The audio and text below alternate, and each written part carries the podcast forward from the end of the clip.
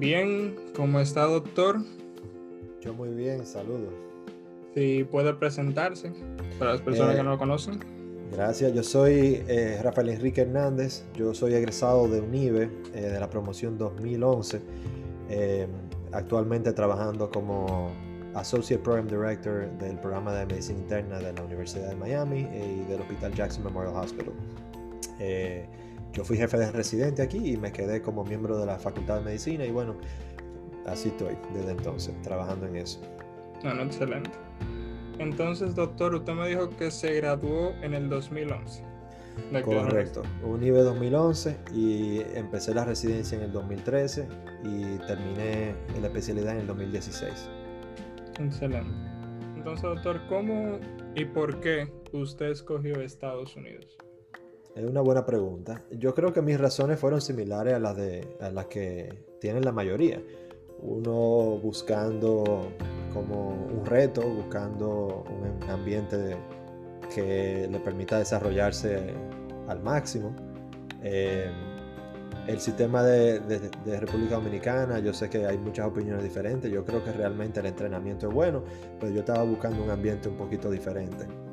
Eh, también había tenido como unas cuantas malas experiencias en los hospitales locales, con el sistema de la jerarquía Sí. y eso, y, y realmente no me sentía muy, muy cómodo en ese ambiente.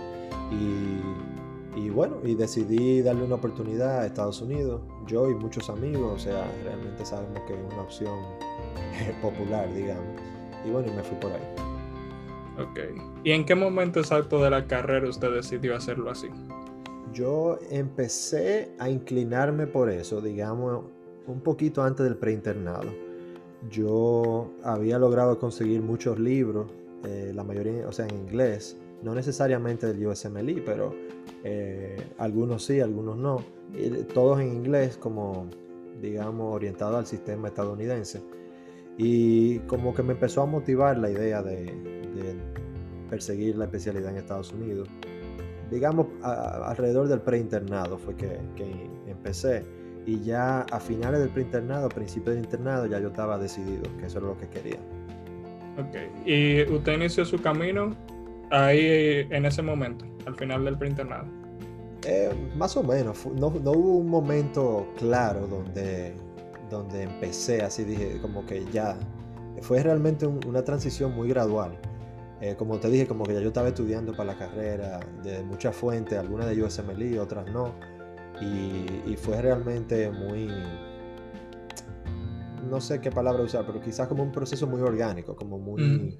Muy gradual, muy, no fue una transición muy abrupta que me hizo decidir ya, para allá que voy. Ok.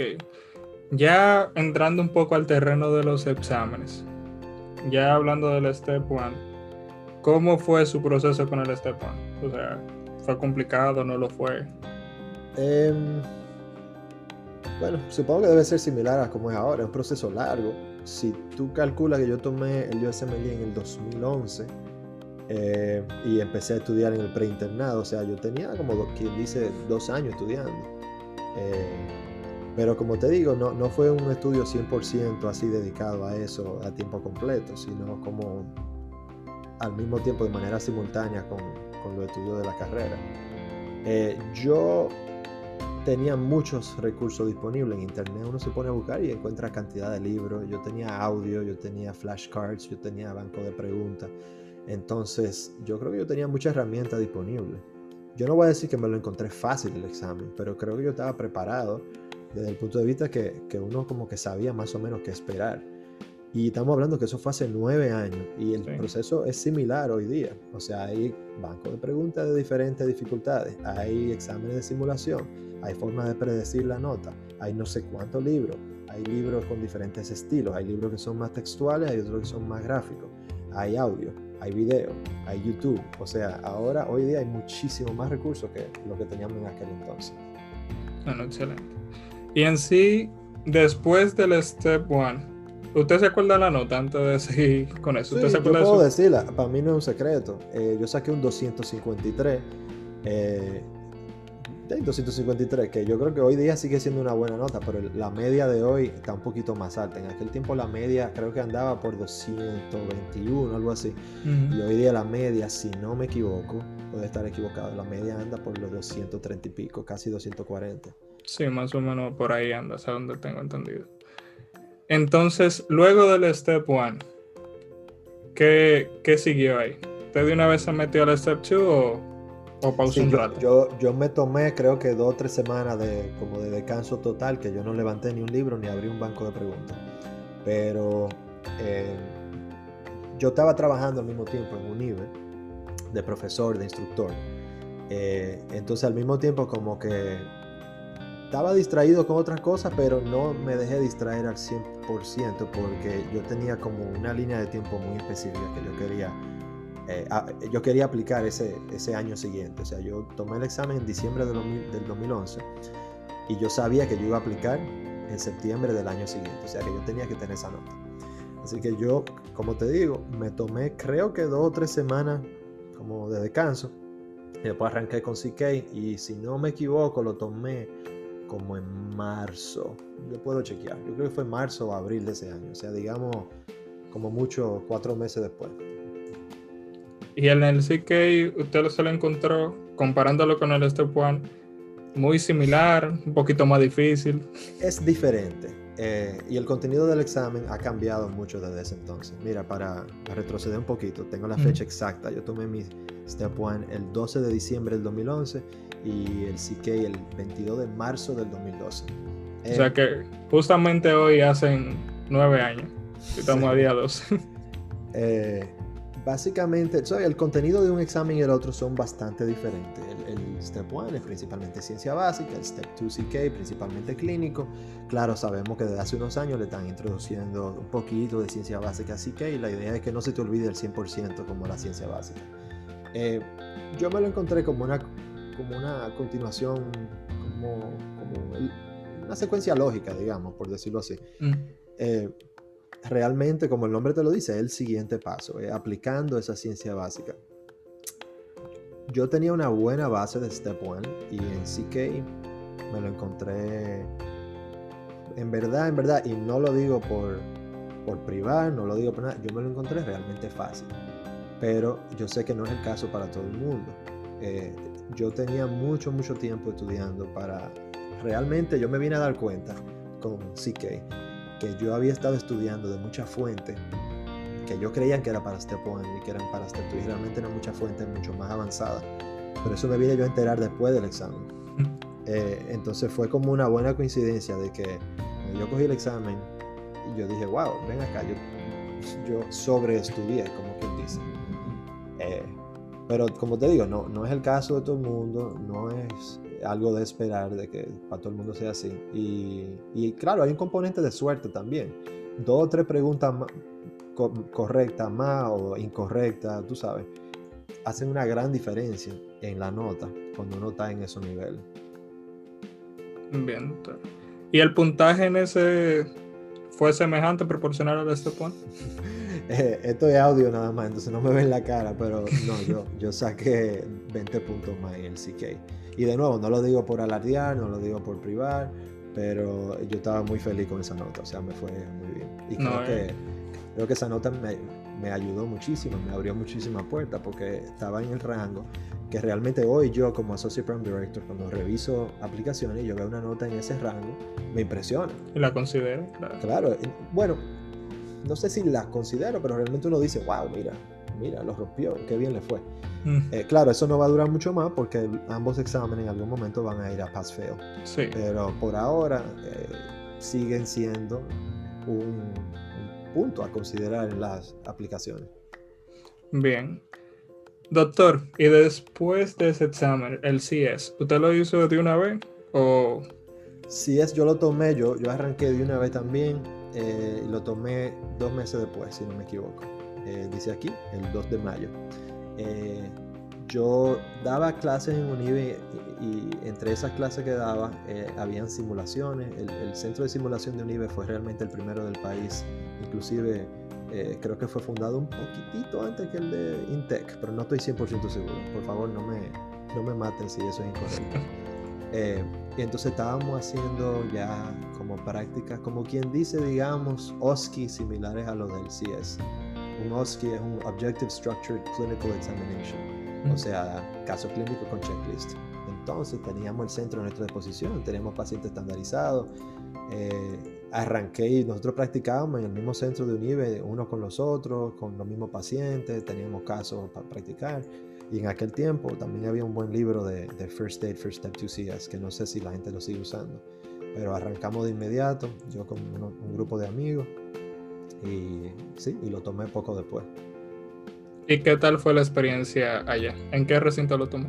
Yo lo tomé en Filadelfia. Eh, la gente dice muchas cosas, que si Filadelfia esto, que si Filadelfia los otros. Mira, para los que están escuchando, es bueno, ahora mismo quizá no tiene mucha relevancia porque el CS probablemente hasta va a desaparecer. Eh, pero realmente yo elegí Filadelfia porque era la fecha que estaba disponible. Yo tuve una buena experiencia. El centro es muy organizado y estoy seguro que los otros son igual de organizados y, estructurados de manera muy similar. El beneficio de ahí de Filadelfia es que el centro estaba bien cerquita del downtown, entonces es una ciudad bonita para uno visitar después que sale del examen. Claro. Y en sí, usted cuando ya llegó allá, al CIAS, ya cuando comenzaron a entrar las simulaciones con los pacientes, ¿usted relacionó todo eso a lo que usted estudió o se sorprendió de un par de cosas?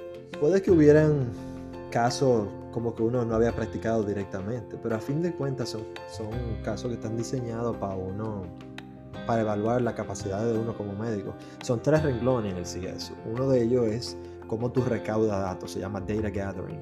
Y es realmente, o sea, que tú tomes la historia de la enfermedad actual completa, que tú hagas una revisión por sistema, que tú le preguntes de los antecedentes médicos. O sea, eso independientemente de, cuál sea el caso clínico que te presenten, eso es igual, ¿verdad? Mm. Eh, tenían el Communication and Interpersonal Skills, que es básicamente si tú muestras empatía, si tú tratas al paciente con respeto y profesionalismo y eso. Y después lo otro era el inglés. O sea que eh, bueno, y perdón, me faltó un renglón. Realmente el, data gathering pertenecía en aquel tiempo, no sé si todavía, a, como a la cápita que la llamaban Integrated Clinical Encounter, que también llevaba la nota del paciente, o sea, como evolucionarlo, escribirle la, el, el, patient note. Y aunque yo quizá no había practicado algunos de los casos específicos que ellos me presentaron, a fin de cuentas no es tan diferente a tener un paciente real frente a ti, tú sabes, por lo menos en el sistema estadounidense. Eh, yo no sé porque no te dan una nota, ¿verdad? Nada más te dicen si pasaste o no. Y no, no, te, no te dan feedback individual de cada caso. Pero yo sentí que, que no hubo nada muy como fuera del otro mundo. Yo sí recuerdo pacientes como que no decían mucho, que eran muy monosilábicos. Pero a fin de cuentas, yo hice la pregunta del lugar como si fuera un paciente. Y, y nada. Sí, eso. Y lo pasó en el primer intento, ¿no? Correcto, lo pasé en el primer intento. es muy común eh, realmente eh, reprobar el Step 2 CS. Y yo no he logrado identificar qué es lo que pasa eh, a esas personas que lo han reprobado. Yo tengo muchos amigos que lo reprobaron. Y y nada, o sea, la mayoría fallan en la parte de data gathering. Hay uno que otro que falla en interpersonal skills. Pero no, no sé, porque como no hay, no hay una nota, no hay forma de uno analizar qué, es lo que pasó ahí. Bien. Y usted como persona que realmente está como asistente del director de programa, ¿qué tan importante es no haber pasado el Step 2 en el primer intento? Mira, e, esto es algo que varía según programa. Eh, y, lo que yo voy a decir ahora no representa la opinión de mi programa, ni la de la directora de nuestro programa, ni de nosotros como subdirectores. O sea, es una opinión mía personal. Eh, cualquier fail en ese récord de nota de USMLE afecta negativamente, se ve feo. Si acaso uno de los fails tiene menor importancia sería el de Step 2CS. Eh, entonces no sé si realmente eso responde a la pregunta. O sea, en resumen, afecta, o yo pienso que afecta, afecta negativamente y afecta muy negativamente. Pero si uno tiene un feo, el menos malo para tener sería el de CS. Porque yo creo que es de los más comunes y que realmente muchas personas tenemos una opinión de que ese examen no te define como médico, especialmente porque para los IMG, para los médicos extranjeros, representa retos adicionales como eh, las diferencias culturales, el acento del inglés, ese tipo de cosas. ¿El idioma usted piensa que... ¿Qué clase, o sea, qué nivel de inglés? yo sé que para el Step 1 es un nivel un poco más básico, pero para el Step 2 ¿qué nivel de inglés en sí usted piensa que es recomendable? Mira, yo, diría que es el mismo nivel de inglés que tú tienes que tener para ser un médico en Estados Unidos, hablando con pacientes en inglés y hablando con colegas y discutiendo casos clínicos. Eh, realmente es un inglés avanzado. Las personas que tienen un inglés débil van a tener dificultad con Step 2 CS y van a tener dificultad con las entrevistas y van a tener dificultad en la residencia como tal. Eh, imagínate uno documentando un récord médico también. Eh, entonces no, no te sé decir de manera así objetiva, pero eh, el CS evalúa tu habilidad de comunicarte con, un paciente, que se te entienda, poder hacer preguntas, poder dar un counseling comprensible, poder, eh, bueno, indirectamente, aunque ellos te evalúan el spoken English, indirectamente te evalúan el inglés cuando te escribe la nota del paciente. Eh, entonces hay que tener un nivel de inglés cómodo por decirlo, no sé, yo no sé si avanzado sería la palabra, pero hay que sentirse muy seguro de no poder hablar de manera fluida y que se le entienda.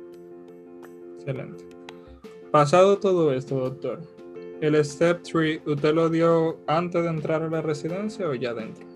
Yo lo, di, yo lo tomé unos meses antes de empezar, en enero del año que yo empecé la residencia. O sea, yo empecé la residencia en junio del 2013 y yo lo tomé en enero. Ok, y ya el proceso de usted aplicar a los programas y luego el match, más o menos cómo fue ese proceso. Bueno, en el 2012, en, bueno, en aquel tiempo se empezaba en junio, digamos en verano del 2012, o agosto, por ahí no me acuerdo ya, porque las fechas han cambiado un poquito. Eh, pues yo me senté y empecé a revisar programa por programa, individualmente, para yo determinar a cuáles lugares yo iba a aplicar. Es un proceso muy costoso, uno no quiere estar desperdiciando dinero mandando aplicaciones a sitios que uno ni lo van a mirar. Eh, porque es una realidad del proceso de que si hay, digamos, para ponerte el ejemplo del programa de nosotros, nosotros tenemos, si no me equivoco, 39 plazas PGY1, unos cuantos preliminares, unos cuantos neuro, unos cuantos eh, eh, medicine pediatrics, que he combinado medicina interna y pediatría si tenemos 39 plazas, nosotros entrevistamos aproximadamente 300 y tantas personas. ¿Tú quieres saber cuántas aplicaciones nosotros recibimos todos los años de médicos extranjeros, de IMGs?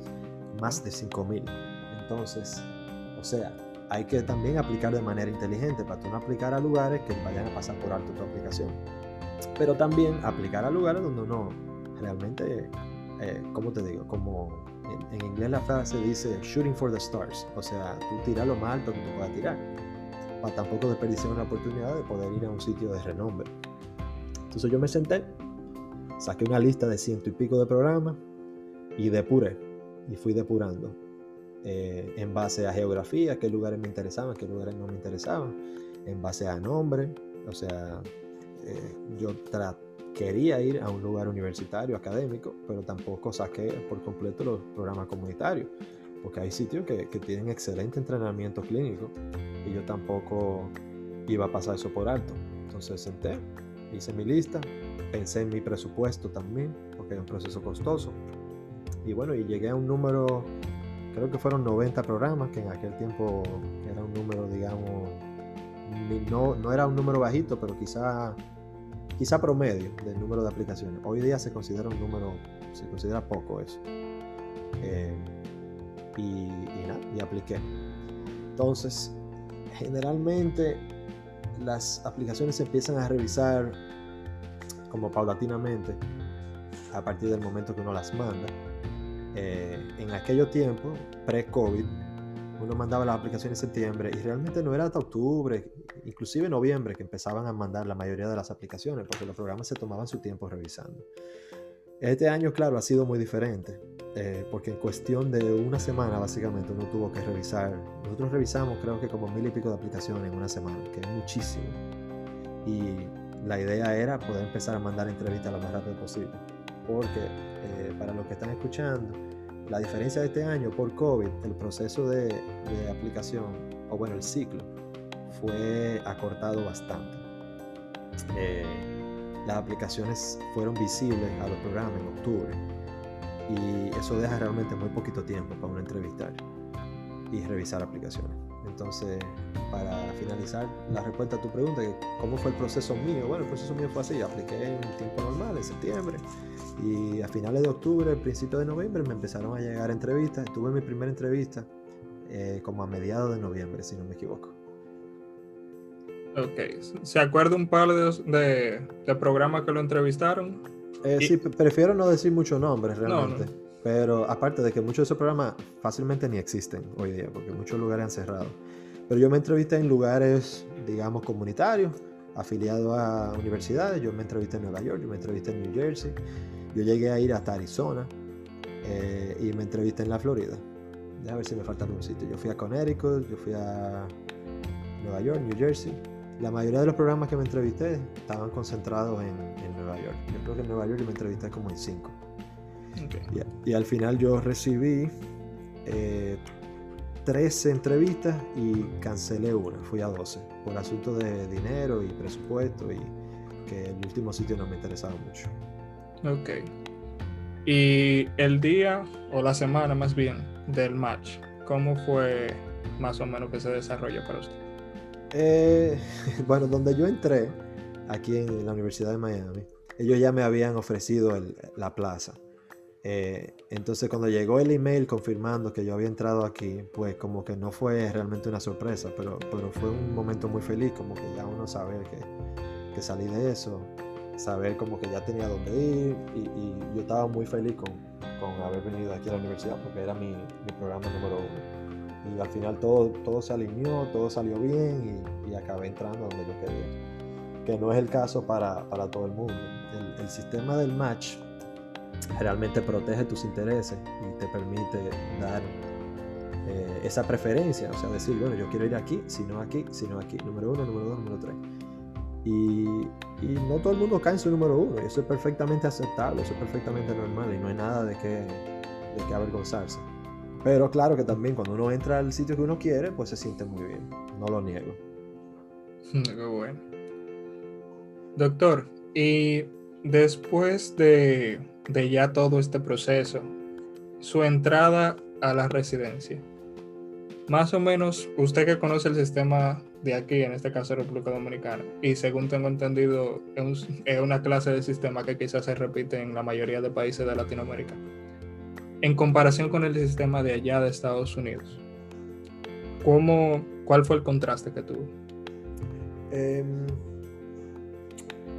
¿Cómo planteo esto? Mira, esto varía según programa en Estados Unidos, o sea, realmente varía según, según institución.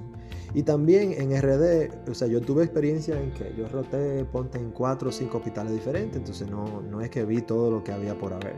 Y realmente, con programas de residencia, yo siento que yo no interactué tanto. la mayoría de mis rotaciones fueron independientemente con MA ya formados. Yo no tuve muchas rotaciones en, hospitales de enseñanza.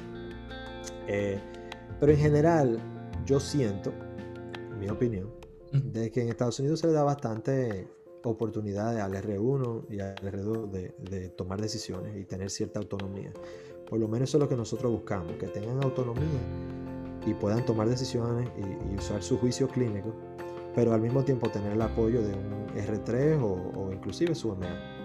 Em, como te digo que, que mis experiencias en RD quizás no son representativas del, del sistema así en general pero muchas veces se oía, por lo menos en aquel entonces, de que el R1 no podía decidir nada sin hablar con el R2, que no podía decidir nada sin hablar con el R3 y así sucesivamente. Que el único que hablaba con el MA de guardia era el R3 o el R4. Y realmente eso no se ve aquí. Eh, eh, le llaman, por ejemplo, los equipos de piso le llaman así, equipos, teams, y se toman decisiones en conjunto. Claro, no es que el R1 anda solo tomando decisiones y ordenando medicamentos y pruebas sin saber, pero, pero es, un, es un sistema muy colegial que permite que el residente aprenda haciendo. Eh, no es suelto en un hospital solito, por lo menos en la mayoría de los sitios. Eh, tiene supervisión, pero a la vez se le da medio rienda libre de mira, piensa, decide qué tú quieres hacer, qué te gustaría hacer. En, en la consulta externa, eh, por lo menos en medicina interna, los pacientes, perdón, los residentes tienen su panel de pacientes.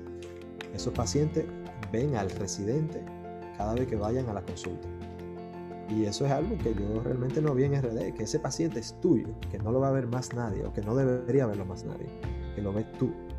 Y da cierto sentido como de, no sé si sería la mejor palabra, pero como de, ¿sabes? Tener, como, tener posesión, digamos, de tener posesión y control sobre tu panel de pacientes. Que esos pacientes desarrollan una relación contigo, que te ven a ti como médico. Y por lo menos todo esto es en medicina interna. Eh, en otras especialidades, claro, es, similar el asunto. Se, se trata de, de, controlar el ambiente de aprendizaje de manera de que sea apto para, para, un buen aprendizaje, de que no sea hostil, de que sea un ambiente colegial, académico, para, un, para tú tener un buen entrenamiento clínico. Y en Estados Unidos, tú sabes que hay muchas regulaciones, muchos reglamentos de, de, de este tipo de cosas. Em, la institución que rige esto es ACGME. La traducción sería la Comisión de Acreditación de Educación Médico Graduada, que ellos de hecho visitan a los hospitales, acreditan los programas individuales, eh, entrevistan los program directors, se hacen encuestas de los residentes para asegurarse de que toda la cosa está marchando como se dice que están marchando. Entonces ahí hay bastante supervisión, hay bastante reglamentos que, que tratan de preservar esa experiencia. Y ya cuando usted era residente, ¿cómo era la vida de un residente de allá de medicina interna, en este caso de la Universidad de Miami? Bueno, ha cambiado mucho, eh, ha cambiado mucho desde, entonces. Nosotros cambiamos el horario. Eh, eh, para no entrar mucho en detalle, básicamente, antes uno hacía bloques de cuatro semanas en todo y uno iba a su consulta externa a ver los pacientes de uno una vez a la semana, casi siempre sin importar en la rotación que uno estaba. Entonces tú podías estar en piso y te tocaba ir a la consulta, que aquí le llaman clínica. Si uno podía estar en UCI, te tocaba ir a la clínica. Tú estar en lo que sea y te tocaba ir a la clínica. Y nosotros cambiamos eso alrededor del 2016, 2016 no, 2015 fue eso. Lo cambiamos eh, con ayuda de un panel de residentes, con ayuda de los jefes residentes y, y la directora del programa que entró ahora, la doctora Brown eh, se cambió de manera de que fuera, en vez del bloque de cuatro semanas y tú yendo a la consulta semanal, ahora nosotros ponemos a los residentes a hacer bloque de cuatro semanas y bloque de dos semanas. Y los bloques de dos semanas incluyen la consulta externa. Eh, suena como quizá algo, un punto menor, pero realmente fue un cambio súper importante que están haciendo muchos programas a nivel nacional. O sea, eso no fue idea de nosotros. Eh, porque preserva la experiencia de la consulta, para que cuando tú estás en consulta, tú estás en consulta, y cuando tú estás en piso o algo así, tú estás en piso. Eh, eso ayudó a que en comparación a cuando yo fui R1, y los R1 de ahora, los R1 de ahora tienen eh, un horario mucho más predecible, tienen menos interrupciones, o sea, cuando están en piso no tienen que estar saliendo huyendo para la consulta. Eh, permite tú saber cuáles son los fines de semana que tú vas a tener más o menos libre eh, básicamente hace que el, horario sea muchísimo más predecible. Y en general la gente está mucho más feliz. Eh, no es que era muy feliz cuando yo era R1, pero, pero eh, básicamente el ambiente ha cambiado mucho y por bien. Ok, doctor. Ya luego de usted terminar su, su residencia, ¿qué procedió luego de ahí? ¿Cuáles fueron las opciones que usted se le presentaron? y cómo usted procedió. Bueno, yo cuando yo estaba en la residencia yo creía que yo iba a hacer infectología, me gustaba y bueno, todavía me gusta, pero yo creía que yo iba a ser un fellow de infecto. Y a medida que pasaba el tiempo realmente me interesó menos y menos. Yo desde siempre, desde la universidad, a mí lo que me interesaba era la enseñanza. Y yo lo que quería era enseñar, yo lo que quería era eh, ser didáctico, me interesaba en ese tiempo mucho la semiología, me interesaba mucho el, como la relación médico-paciente, las técnicas de entrevista y el razonamiento clínico. Y básicamente eh, me ofrecieron la posición de jefe de residente, que en ese, cuando yo era R3 me pareció que era una buena transición a, eso que me, me interesaba. Eh, el año de Chief Resident o jefe de residente, por lo menos en nuestro programa, eh, es muy administrativo, o sea, uno hace, uno brega con horario y problemas de la gente y te pasa mucho tiempo mandando email y reuniones, pero realmente ofrecía esa oportunidad de yo trabajar en lo que a mí me gustaba, que era la enseñanza. Y entonces cuando ya terminé la residencia, pasé a, hacer un año de jefe de residente, que uno sirve como attending, o sea, uno está como MA. Hice 11 semanas de, piso con un equipo de residentes ese año entero. Eh, dábamos charlas semanales, nosotros manejábamos la, la conferencia del programa, eh, yo tenía un grupo de estudiantes que hacíamos semiología, como cada, no me acuerdo cada dos o tres semanas, nos reuníamos y hacíamos semiología, un grupito de tres o cuatro estudiantes. Realmente muy, muy acorde a lo que yo quería, que era eso, de enseñanza y realmente enseñanza en el ambiente clínico. Y tuve la oportunidad, básicamente, ya después de terminar el año de jefe residente, de volver a la universidad como hospitalista. Un hospitalista es un internista que es, únicamente trabaja en el hospital. Yo no doy consulta. Y básicamente estuve trabajando como hospitalista académico eh, en el departamento, o bueno, la división de Hospital Medicine de la Universidad de Miami. Y este año, a principio de año, se presentó la oportunidad de, de empezar como Associate Program Director. Y así fue. Y realmente eso era lo que yo quería, porque me permitió volver a eso que, yo de verdad quería, que era eh, la enseñanza. Yo estaba, como, o sea, yo era hospitalista académico, yo estaba con equipo de residentes y equipo de estudiantes, pero ahora como Associate Program Director tengo la oportunidad de también hacerlo en un rol como de mentor. Eh, yo tengo mi cohorte de residentes a largo plazo, nosotros revisamos currículum, aseguramos de que las rotaciones están marchando bien entre otras cosas que hacemos como detrás de bastidores. Excelente, doctor. Y ya yéndole un poco más al tema que hay muchas personas que no frenan, hay muchos, creo que menos que los demás, que no los frenan. El tema del dinero. El ámbito ya económico en el periodo de la preparación y luego del periodo ya dentro de la residencia. ¿Cómo fue el desarrollo económico antes, durante los exámenes y durante su proceso de aplicación? Yo fui muy privilegiado de que yo tenía una casa donde vivir, yo tenía un trabajo eh, de, profesor donde yo ganaba suficiente para yo cubrirme prácticamente todo. Eh, como te digo, fui afortunado también de que mi papá y mi mamá me ayudaron con mis primeros dos exámenes. Yo me ayudaron con Step 1 y Step 2. Yo me costé mi CS y mi Step 3 y mis aplicaciones. Pero yo reconozco que es un proceso extremadamente costoso y es probablemente la mayor barrera para una persona poder entrar a Estados Unidos. Em, de hecho, yo había hecho público un documento donde yo detallé mis gastos. Eh, sí, sí yo lo, grupo de, ¿Tú lo tienes? Yo lo tengo a mano. Eh, en, el grupo de Facebook USMLE CFMG for Dominican Medical Graduates, hace unos años yo detallé mis gastos. Eh, esos fueron gastos muy personales, o sea, no serán los mismos para todo el mundo. Y yo puse ahí, oye, hasta el taxi que yo cogí para ir a una entrevista. Yo lo puse todo. Y si tú, si tú tienes el número ahí, tú ves que el total fue, es absurdo, es como 20 mil dólares, una cosa así. Sí, es absurdo. Pero si tú lo sacas, realmente, o sea, yo, yo siento que yo ahorré en todo lo que yo pude. Eh, para los que el dinero es un problema, eh, yo compadezco. Yo, yo, sé que yo fui muy privilegiado y, muchos de los que llegamos a donde aquí en Estados Unidos eh, es porque tuvimos la ayuda de otra persona. Pero no dejen que eso lo frene. Hay manera de ahorrar, y ahora con, con, COVID, paradójicamente, uno gasta menos porque ya no se está viajando para las entrevistas. Eh, muchas cosas se han digitalizado muy bien, entonces a veces algunos documentos están saliendo más baratos y cositas así. Eh, lo bueno es que si uno entra a la residencia, eso uno lo recupera bastante rápido. El salario promedio de un residente, dependiendo de dónde, dónde uno entre, anda probablemente por los 45 a 60 mil dólares al año, que después que tú le quitas los taxes vienen siendo, ponte, qué sé yo, como 4 mil y pico de dólares mensual eh, en el lado alto de eso, quizás 3 mil y pico en el límite inferior.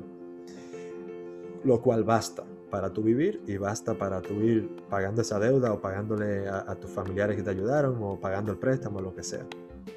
Lo que pasa es que es un proceso riesgoso donde que tú gastes todo el dinero del mundo no garantiza de que tú vayas a entrar. Entonces, si yo pudiera recomendarle algo a aquellas personas que están pensando en que el dinero es una barrera grande, eh, lo que yo le puedo recomendar es que se planifiquen bien y, sean realistas. Si ustedes ven que su perfil es un perfil que tiene buenos chances de entrar, o sea, tú tienes buen inglés y tú fuiste académicamente bueno, y tú crees que tú vas a poder coger los USM Step 1 y Step 2 y tú crees que tú vas a poder hacer rotaciones, pues los chances de que tú entres son buenos. Ahora, si tú no fuiste buen estudiante, quizás te dieron problema alguna materia, quizás tu inglés está medio flojo, eh, piénsalo bien antes de tú meterte en este proceso porque te puede acabar saliendo muy caro.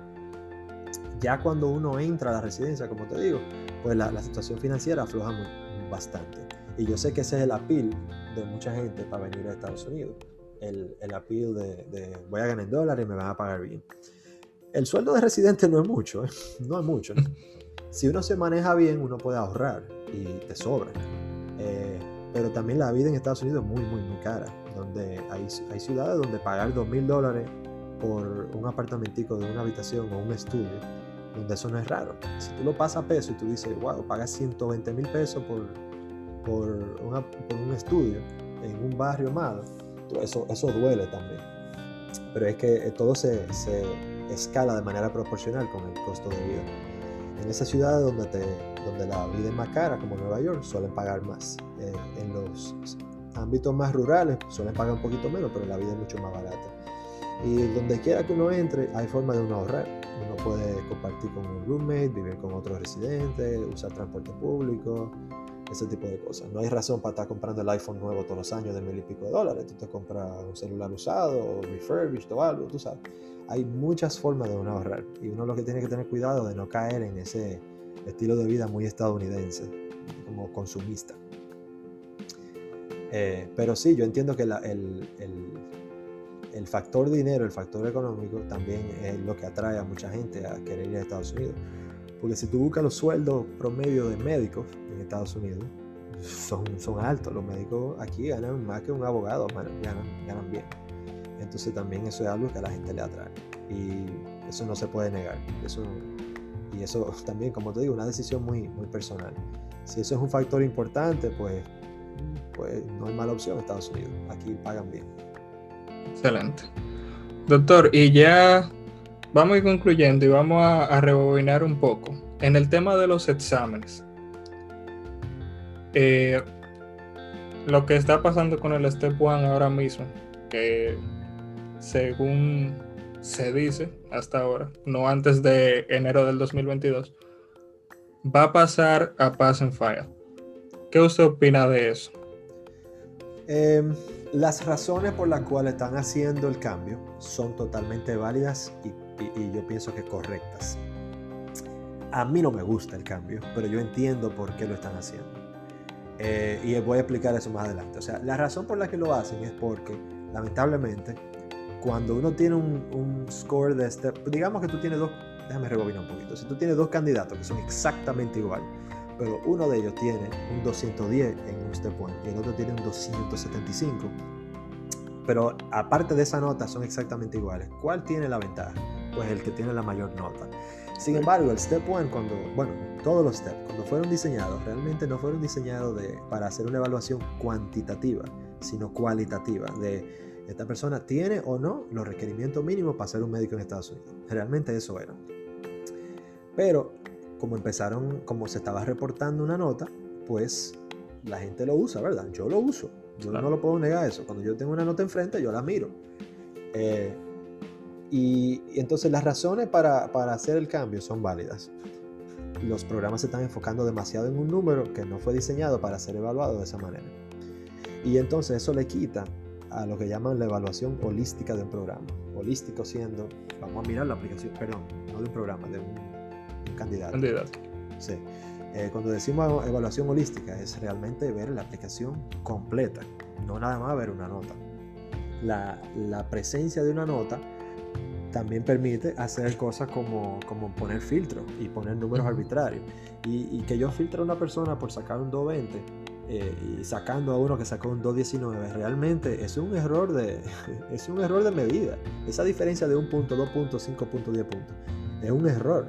Puede ser un error de medida. O sea, cuando digo error de medida es que tú puedes poner a la misma persona a volver a tomar el mismito examen y saca un par de puntos diferentes. Eh, un par de puntos de diferencia. Y de hecho, eso sale reportado en el Score Report. Le llaman, ¿cómo se llama eso en español? Standard Error Measurement, el error estándar de la medida. Eh, entonces, para concluir, entiendo por qué se hicieron el cambio. El cambio es probablemente neto positivo para el proceso. Yo pienso que le acaba haciendo un poquito de daño a los IMGs, porque muchos, por ejemplo yo, lo que teníamos a nuestro favor era quizá una nota. Lo que te distingue de otros candidatos quizá era un simple número.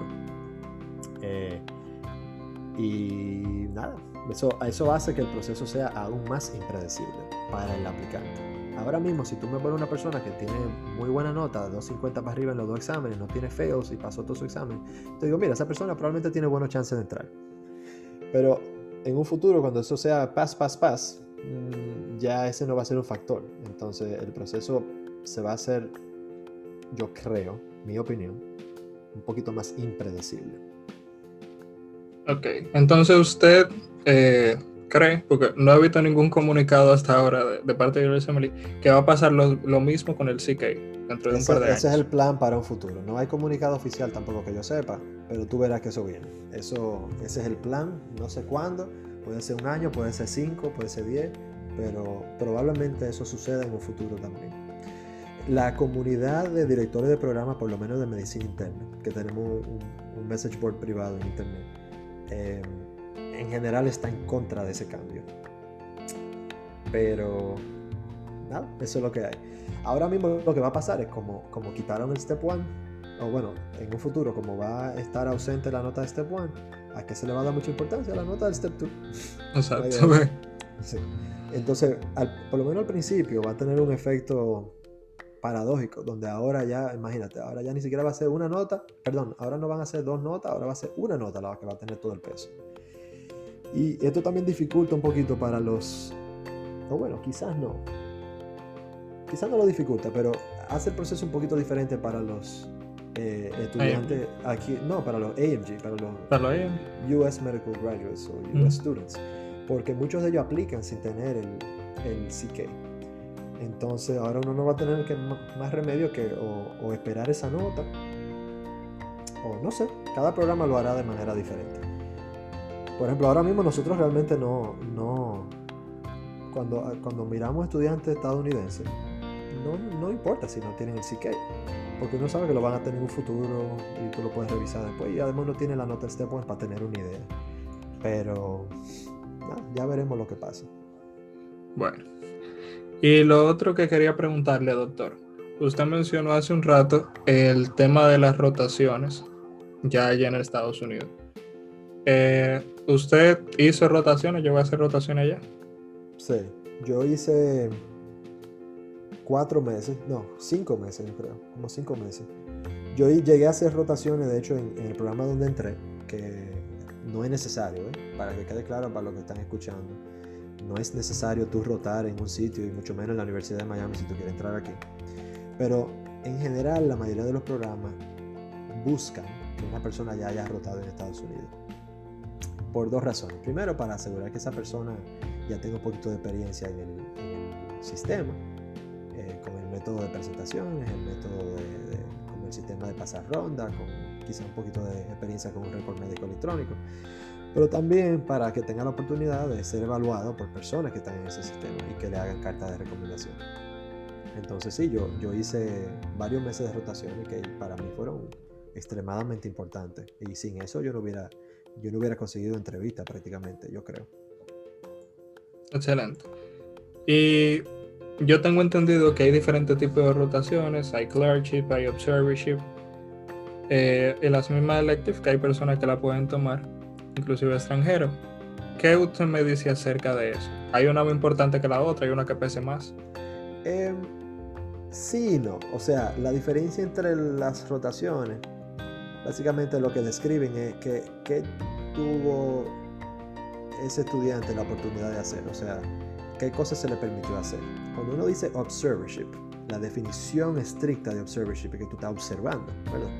Sin embargo, hay observership que permiten que, estudiante o el médico, si está graduado, presente casos o presente en la ronda o escriba nota de evolución, aunque no sean legalmente como válidas.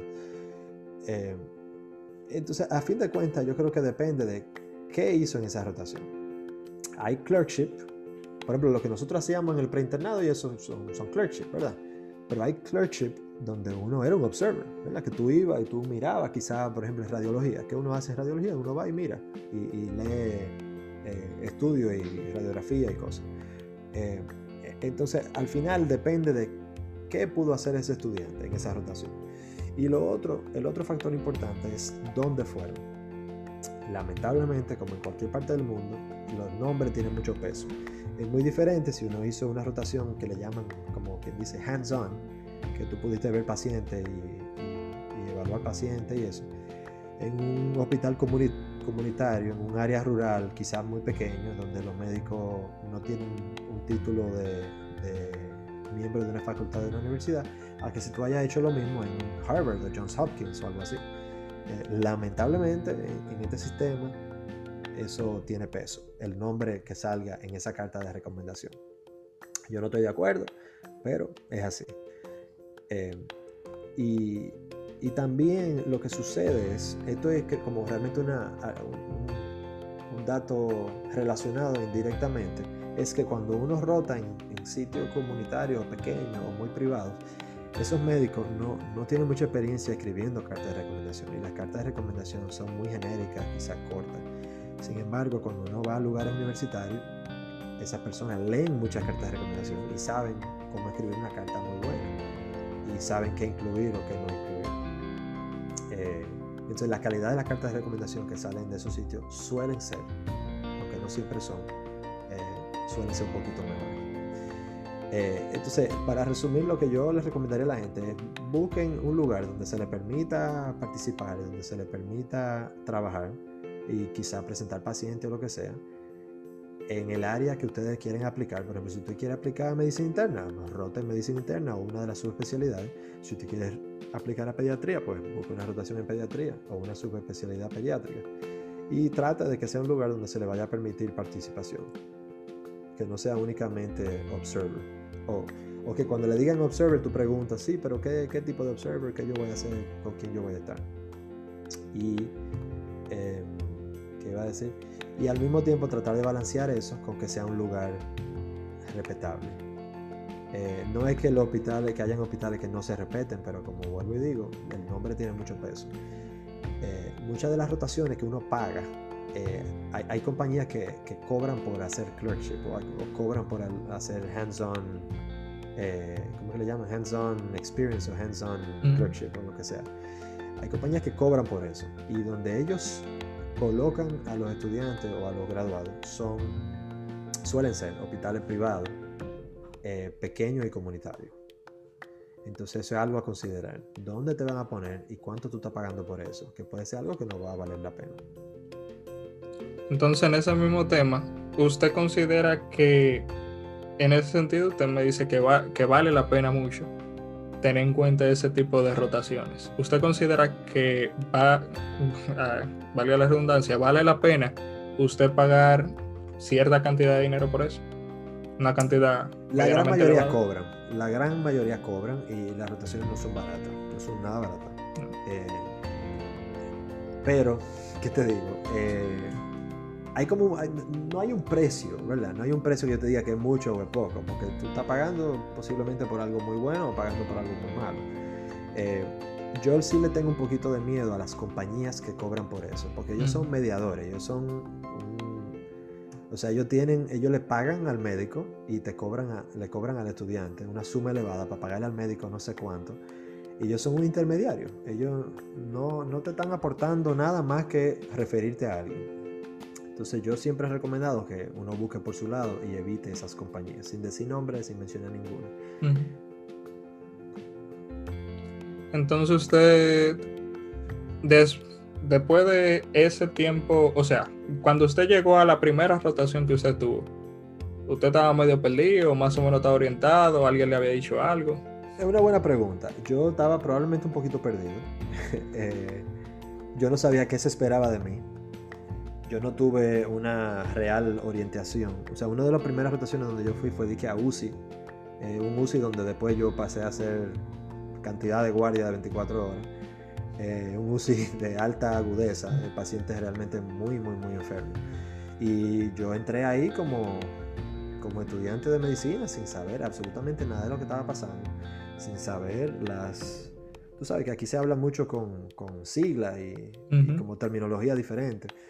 Eh, y que nadie me dijo, mira, esto es lo que tú tienes que hacer. Yo realmente no entendía, estaba muy perdido. Eh, de hecho, yo, yo cambié esa rotación, yo me fui, yo dije, yo no, esto no está resultando para mí, yo como que no, no está funcionando. Y cambié de rotación. Eh, eso es algo que le puede pasar a, a cualquiera. Y yo lo que creo que uno tiene que hacer, y lo que yo les recomiendo ahora cuando yo hablo con estudiantes, es que desde el primer día tienes que mirar quién está a tu alrededor, quiénes son los que se supone que te están supervisando. Y uno sentarse con esa persona y decirle, mira, estos son mis objetivos, yo quiero aprender, o yo quiero conseguir una carta, o yo estoy aquí para mejorar mi inglés, o yo estoy aquí para aprender a presentar pacientes. ¿Cómo yo puedo lograr eso? Y tratar de ver si esa persona está dispuesta a ayudarte. Eh, muchas veces la persona que está inmediatamente como a cargo tuyo puede ser un R1 que está igual de perdido. Entonces uno se va al siguiente, si no. Eh, porque también, imagínate, uno está trabajando con personas que también están aprendiendo y también están, tienen sus dificultades personales y, y especialmente ahora en COVID, la gente, la gente está muy sola, la gente está triste, la gente está forzada, la gente está burned out, la gente está estresada. Entonces tú puede que te toque una persona que simplemente no parece que esté muy dispuesta a ayudarte. Y no es nada personal, puede ser que esa persona simplemente está eh, teniendo sus propias luchas personales. Entonces busca otro, busca otro. O hacerse amigo de un estudiante, o hacerse amigo de una enfermera, o, o- o lo que sea. Porque no siempre las rotaciones tienen una orientación estructurada de, mira, esto es lo que se supone que tú hagas, vamos a practicar. No, no, no, eso no es así. Eh, la- tú sabes, uno está viendo pacientes y no hay una persona dedicada de que 100% a enseñarte a ti, sino que tú estás como parte de un equipo que tiene su, su propia responsabilidad. Entonces siempre tratar de identificar quién es que te va a orientar, quién es que te va a ayudar, quién es que te va a decir lo que tú tienes que hacer. Y evaluarte sobre la marcha, después de un par de días, decir, mira, ¿cómo, cómo estoy funcionando? ¿Estoy bien? ¿Estoy mal? ¿Qué yo puedo mejorar? Estos son mis objetivos, objetivo 1, objetivo 2, objetivo 3, ¿cómo voy con eso? Y si el objetivo es conseguir cartas de recomendación, porque es el, probablemente el más común, tú sabes, ir identificando a quién es que tú se la vas a pedir desde un principio y cuánto tiempo tú vas a estar trabajando con esa persona. Nosotros los atenden, a veces nada más tenemos siete días con, con, un equipo. Y si tú no vas los fines de semana, pues a lo mejor tú nada más tienes cinco días con ese attending. Entonces, desde un principio, identificar a quién es que tú le vas a pedir esa carta y quiénes son los que van a estar trabajando contigo en esa siguiente una, dos, tres, cuatro semanas que tú vas a estar ahí. Correcto. Doctor, y ya para concluir, ¿cuáles son las recomendaciones que usted le daría a las personas que estamos en este proceso? Desde lo más, desde el step one o desde decidir hasta ya el match. ¿Cuáles son sus recomendaciones? Eh, yo creo que lo puedo condensar en lo siguiente. Eh, hay que eliminar los llamados gaps, o sea, esa- e- esas interrupciones de tu entrenamiento se ven feas y también te afectan negativamente porque uno se aleja de la medicina clínica. Entonces, mantenerse trabajando, no irse para Estados Unidos como de manera prematura, eso, eso es una opinión que yo tengo realmente muy fuerte. Hay gente que se, se va a vivir con un tío, con, con un familiar o algo y entonces están en Estados Unidos sin poder trabajar como médico, teniendo un título de médico y sin poder trabajar como médico. Quédese en República Dominicana, trabaje como médico, haga su pasantía o lo que sea. Así usted no tiene un gap, así usted tiene experiencia clínica y tiene alguien que lo va a ayudar a ser mejor. O sea, tú vas a tener un supervisor de alguna manera u otra que te va a poder escribir una carta o, ayudarte así. Entonces yo creo que ese es el punto número uno, eliminar gaps, eliminar eh, la falta de trabajo clínico. Eh, número dos sería, si tiene la oportunidad de involucrarse en investigaciones, yo sé que no es fácil, pero eso ayuda muchísimo. Y eso es algo que no, no hemos hablado hoy, pero eh, si usted puede vincularse con alguien que tenga experiencia, pues lo puede hacer. Solito, sin haber tenido experiencia de, investigaciones, no va a lograr nada, pero si uno se, se busca a alguien que, que tenga algún proyecto o algo así, eso es una buena opción. Número tres, las rotaciones en el exterior. Yo creo que son extremadamente importantes, aunque sea un mes, para uno poder conseguir, aunque sea una cartita de fuera, aunque sea una. Y yo sé que eso es difícil ahora por la pandemia, básicamente todo está apagado, pero hay lugares que sí están aceptando personas. Eh, nosotros no, pero bueno, hay unas rotaciones virtuales ahí que no sé, no, no tengo sentimiento un poquito encontrado con eso porque creo que no, no te permiten realmente pedir una buena carta de recomendación. Eh, ¿Qué más? Creo que eso es todo. Entonces, eliminar los gaps, algo de investigaciones, trabajo clínico, eh, rotación en el exterior y en general no descuidar el currículum. O sea, uno, no se sorprendería, pero hay cositas pequeñas, voluntariado, eso ayuda. Eh, uno ponerse de asistente a algún médico en RD, eso, eso te ayuda, porque tú puedes decir que tú has estado trabajando. Eh, y aparte que te ayuda a, a tener un poquito de ingreso. Evitar básicamente a toda costa uno está trancado en su casa de que estudiando, porque uno puede hacerlo trabajando al mismo tiempo. Yo sé que no es fácil, pero se puede hacer. Y no lo digo por mí, lo digo por muchas personas que yo conozco que han logrado esto, ha sido haciendo otras cosas al mismo tiempo. Básicamente creo que en eso puedo resumir mis recomendaciones. Bueno, excelente doctor y muchas gracias por permitirnos entrevistarle y por toda la información realmente que nos ha brindado. Bueno, gracias a ti Moisés por la invitación y repito para finalizar, todo lo que yo he hablado hoy son opiniones personales y muchas de estas cosas yo estoy seguro que uno le pregunta a otra persona quizá en una posición similar a la mía y puede que le den recomendaciones un poquito diferentes. Es un proceso muy impredecible, muy impredecible. Eh, y, hay tanta gente aplicando todos los años que es, es, muy difícil uno decirle a alguien, mira, te va a ir bien, tú vas a entrar o tú no vas a entrar. Pero en general es un proceso muy alcanzable si uno se planifica bien y trata de tener todo lo posible a su favor. Todos los, to, todas las características de la aplicación, si uno la tiene a su favor, bueno, pues los chances son buenos. La cosa se complica cuando hay alguna característica que está en tu contra, pero si tú hablas de eh, USMLE, eh, rotación en el exterior, trabajo clínico, año de graduación, tú sabes, teniendo todas esas cosas sin red flags, pues los chances son buenos y es un proceso muy gratificante. Y yo si tuviera que volverlo a hacer, lo hubiera hecho igualito como lo hice.